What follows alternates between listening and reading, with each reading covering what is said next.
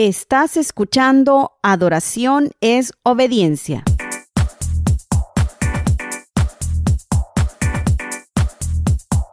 Soy Mario Castellanos y estás en mi podcast Cosas y Casos Cristianos, un espacio donde hablamos de todas esas cosas que pasan en nuestras iglesias. Bienvenido a nuestro segundo episodio de la serie Adoraciones Hoy es el turno de la obediencia. Y quiero comenzar diciendo que la gran mayoría de las personas tenemos un gran problema con el tema de la obediencia, y es que no nos gusta obedecer. No se nos da muy bien este tema.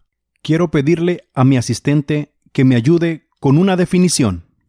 Definición de obediencia. El término obediencia, con origen en el latín obedienta, está relacionado con el acto de obedecer, es decir, de respetar, acatar y cumplir la voluntad de la autoridad o de quien manda. Muchas gracias, Bonnie. De nada, es un placer trabajar para ti y tus oyentes. Quiero presentarles a mi asistente, Bonnie. Ella nos ayudará en cuanto a cifras, significados, sinónimos, etcétera, etcétera. Bienvenida, Bonnie, a nuestro podcast. Gracias, para mí es un sueño estar en cosas y casos cristianos. Hey, si alguien les dice que esa voz es una voz sacada de Internet, no le crean. bueno, sí, la verdad que sí es una voz sacada de Internet. Lo que pasa que en mis episodios casi siempre estoy solo. Entonces, no me quedó más remedio que inventarme un asistente, pero espero ustedes me entiendan. ¿Qué le parece si mejor seguimos con el tema? Si tú eres padre y le das una orden a tu hijo o a tu hija una, dos o más veces y ves que no obedece, así como que casi no te escuchara, aunque no te conozco, me imagino que tu sentimiento no es precisamente de abrazarlos, acariciarlos y besarlos. Seguramente es todo lo contrario.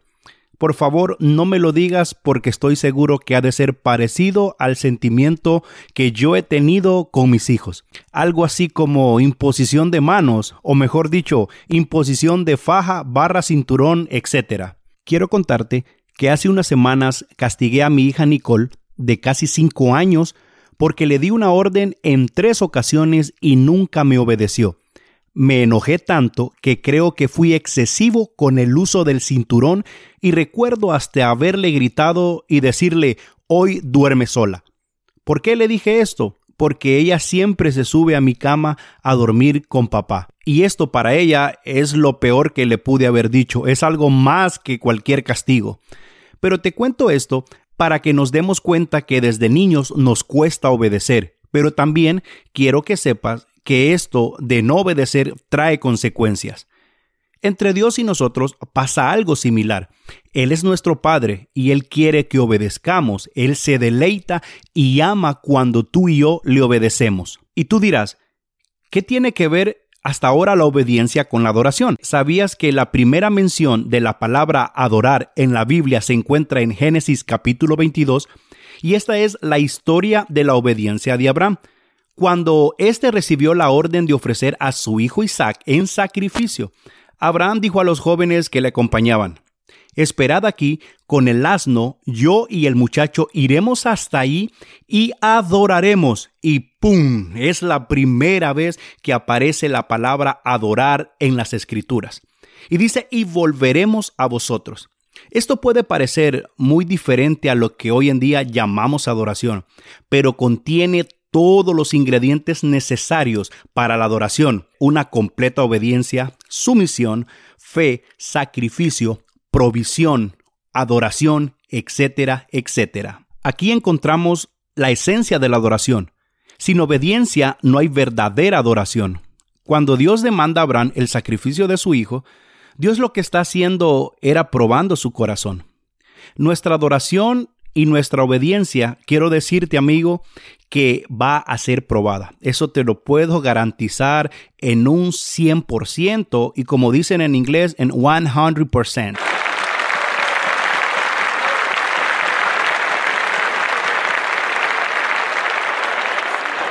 Es que quería que supieras que estoy en clases de inglés. en el final del pasaje menciona que Abraham iba a sacrificar a su hijo. Dice que tomó el fuego, ya había preparado a su hijo. Cuando levanta el cuchillo, de repente el ángel de Jehová dio voces desde el cielo y dijo, alto, no le hagas daño al muchacho. Y Abraham vio un carnero trabado para el holocausto. Esto quiere decir que la obediencia trae provisión. A manera de ejercicio, me gustaría que hiciéramos un análisis de todas esas cosas que no tienes ahora.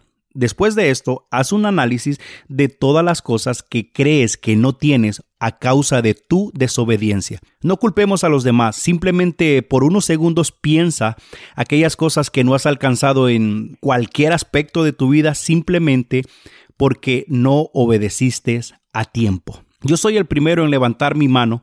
En vez de levantar mi mano, digo, en levantar mis dos manos, que sé que hay cosas en mi vida que todavía no tengo o que no he alcanzado, porque en su momento no fui obediente a la voz de Dios, a la voz de mis jefes, a la voz de mis pastores, a la voz de mis padres. Y eso me ha pasado factura hasta el día de hoy. Eso también es muy importante que sepas que la desobediencia trae consecuencias. Y antes de irme, quiero regalarte un ejemplo más de lo que no debemos de hacer en cuanto a la obediencia y la adoración.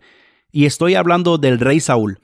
Este rey recibió una orden clara, precisa, muy detallada, con sus respectivas directrices, y él no hizo como se lo dijeron. Él improvisó sobre la marcha creyendo agradar a Dios y esto me lleva a mí a pensar que fue una obediencia a medias o a una obediencia a su conveniencia. Y déjame decirte que la obediencia a medias es desobediencia total. Y después de esto, que el rey Saúl quiso ser el listo de la clase, el profeta Samuel le dice lo siguiente, ¿acaso se complace Jehová tanto en holocaustos o víctimas? Como en que se obedezca a las palabras de Jehová, ciertamente el obedecer es mejor que todos los sacrificios y el prestar atención que la grosura de los carneros. Bueno, y quiero darte las gracias por acompañarme hasta el final. Gracias a usted que me escucha, gracias a Bonnie, mi nueva asistente, y de una vez quiero anunciarte que el próximo episodio de la serie de adoración será el agradecimiento quiero invitarte a que puedas pasar por nuestras redes sociales en Facebook y también en Instagram como Cosas y Casos Cristianos.